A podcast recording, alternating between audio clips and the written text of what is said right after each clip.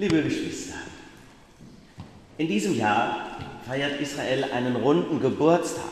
Vielleicht ist es euch noch bewusst, ist ja schon eine Zeit lang her. 70 Jahre.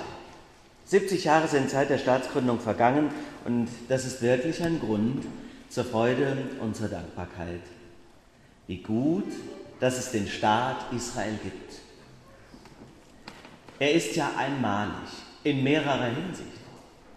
Es ist der einzige Staat dieser Erde, der nur deshalb gegründet wurde, damit er eine Zufluchtsstätte sein kann für alle verfolgten Jüdinnen und Juden. Ein Staat, der Wohlstand entwickelt hat und eine für den Westen verlässliche Demokratie.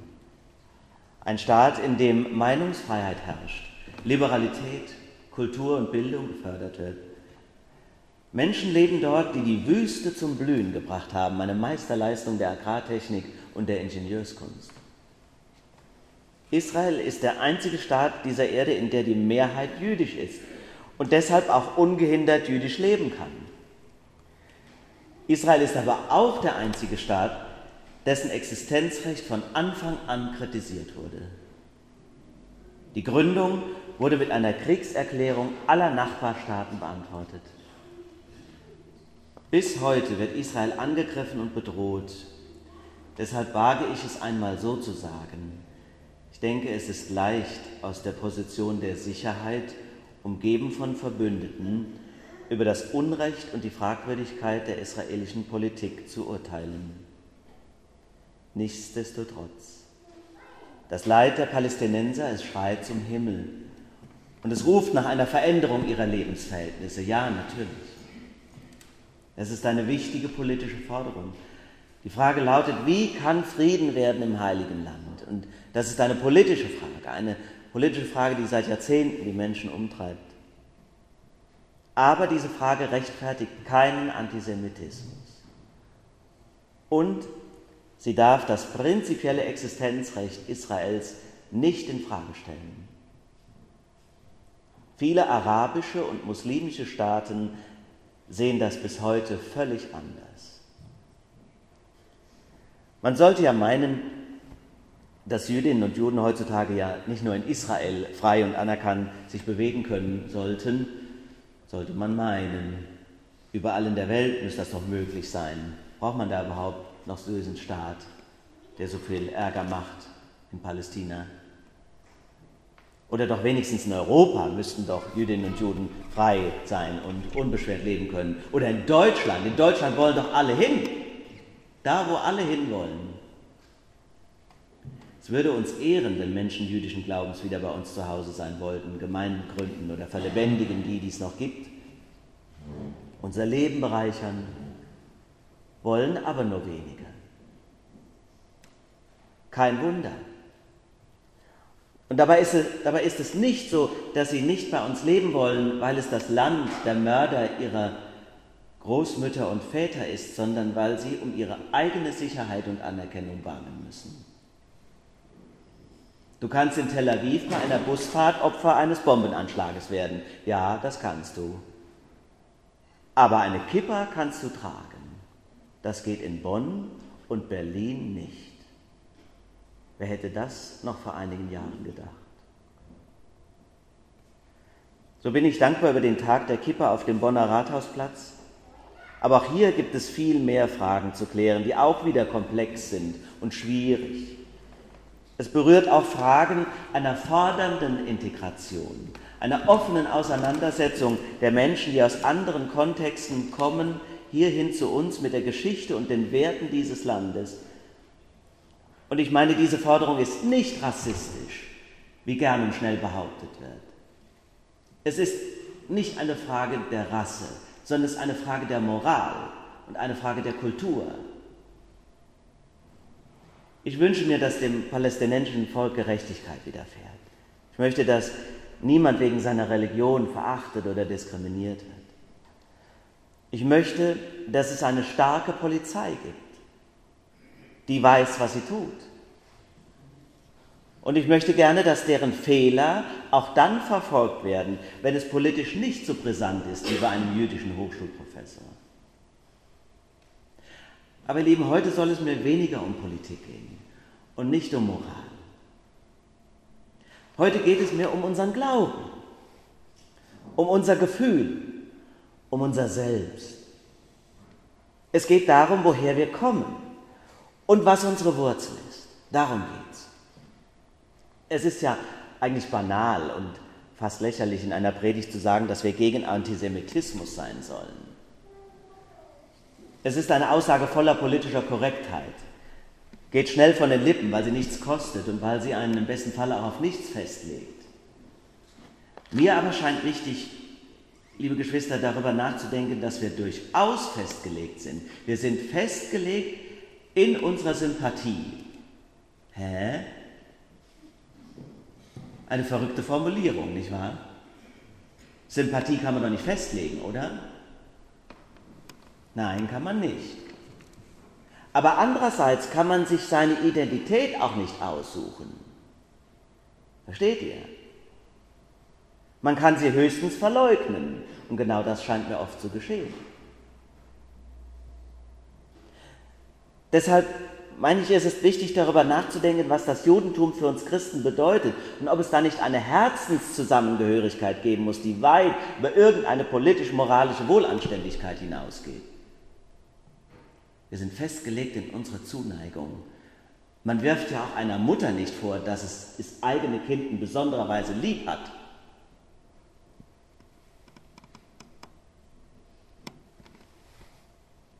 Gibt es da nicht eine Herzenszusammengehörigkeit? Das ist die Frage. Doch muss es doch geben, weil es um mich geht, wenn es um das Judentum geht.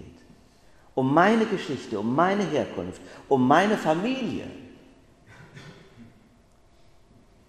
Eine Identifikation ist dann notwendig oder angemessen, die mich aus der vornehmen Neutralität holt. Das ist dann auch noch nicht vorwurfsberechtigt. Wenn die Mama das eigene Kind liebt, heißt das nicht, dass sie anderen doof findet, aber sie liebt das eigene Kind.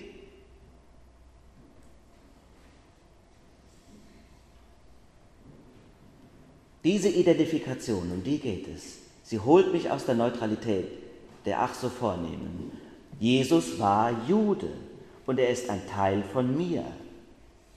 Und diese Identifikation muss ich nicht erst machen, sie wird mir geschenkt.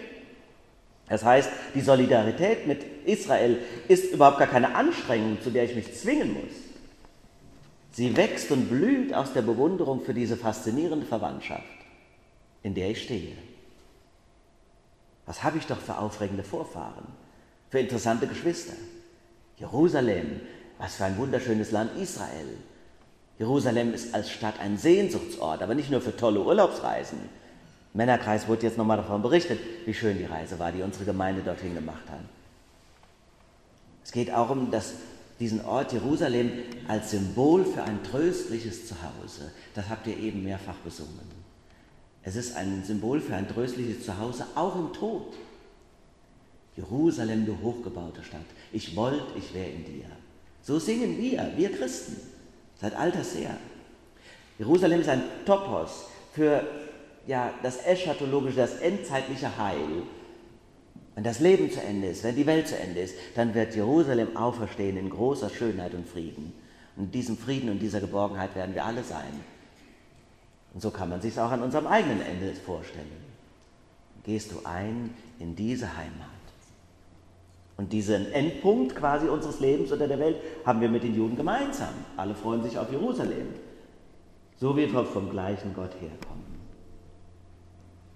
Israel ist unsere Wurzel, Wurzel und Zukunft quasi.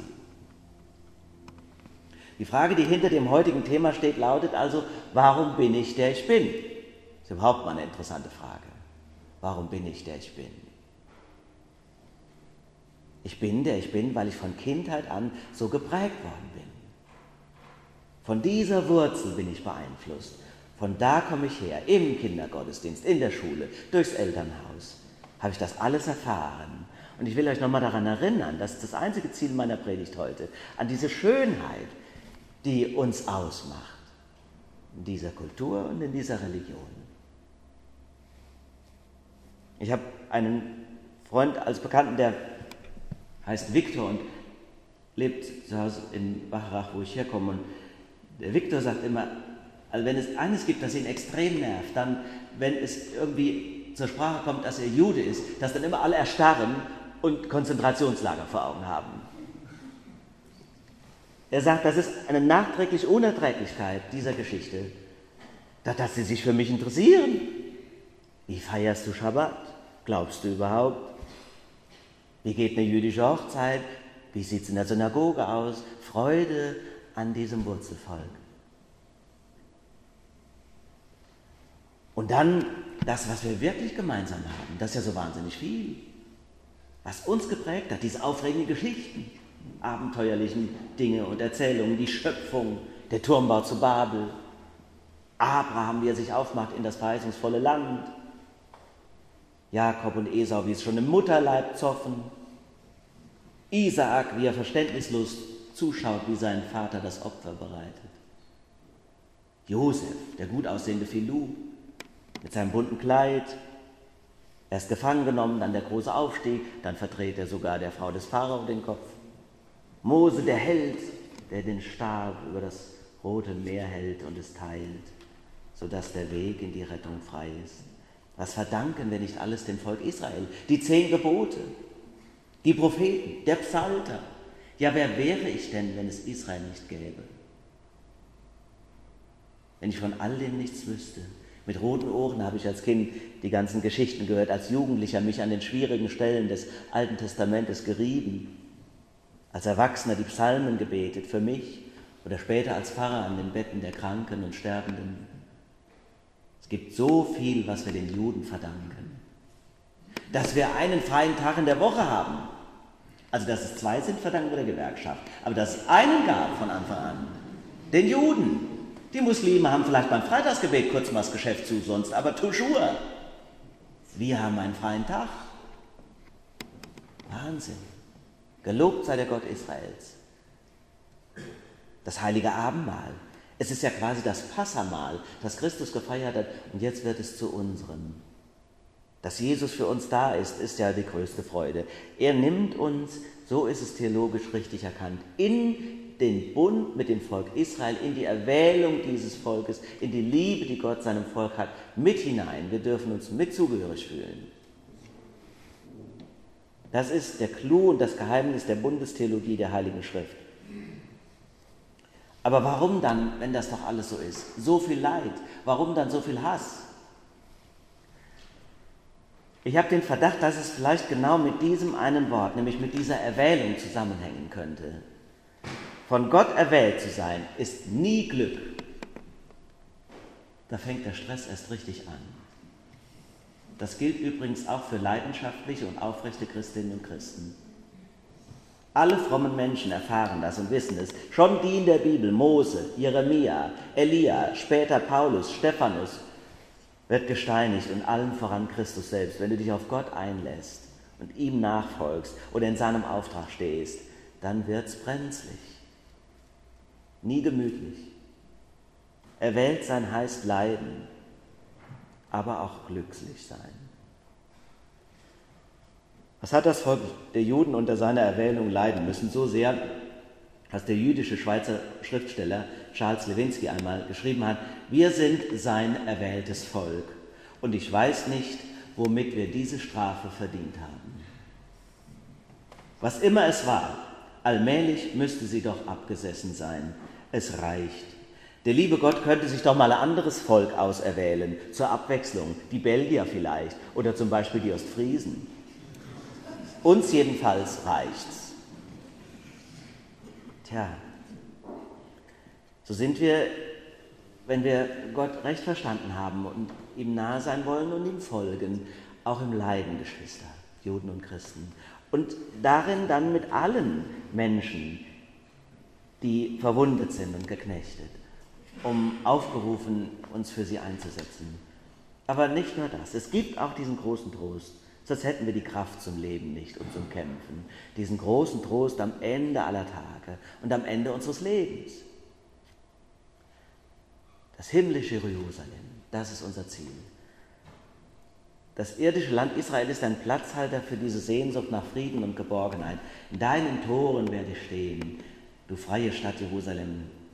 Da haben wir gesungen, über jedem Sterbebett Und an jedem Sarg oder an jeder Urne sage ich diese leicht veränderten Worte des alten In Paradisum. Das stammt aus der Sterbeliturgie des Mittelalters schon. Wunderschöne Worte, die das nochmal in Erinnerung rufen. Zum Paradies mögen Engel dich geleiten, die uns im Glauben vorangegangen sind, mögen dich begrüßen. Die Chöre der Engel dich empfangen und führen in die heilige Stadt Jerusalem. Und in Jesus Christus, der für dich gestorben und auferstanden ist, möge ewiger Friede und ewige Freude um dich sein. Ich hoffe, wir dürfen alle einst schauen, was wir geglaubt haben. Amen. Der Friede Gottes, der höher ist als alle Vernunft, bewahre Herzen und Sinne in Christus Jesus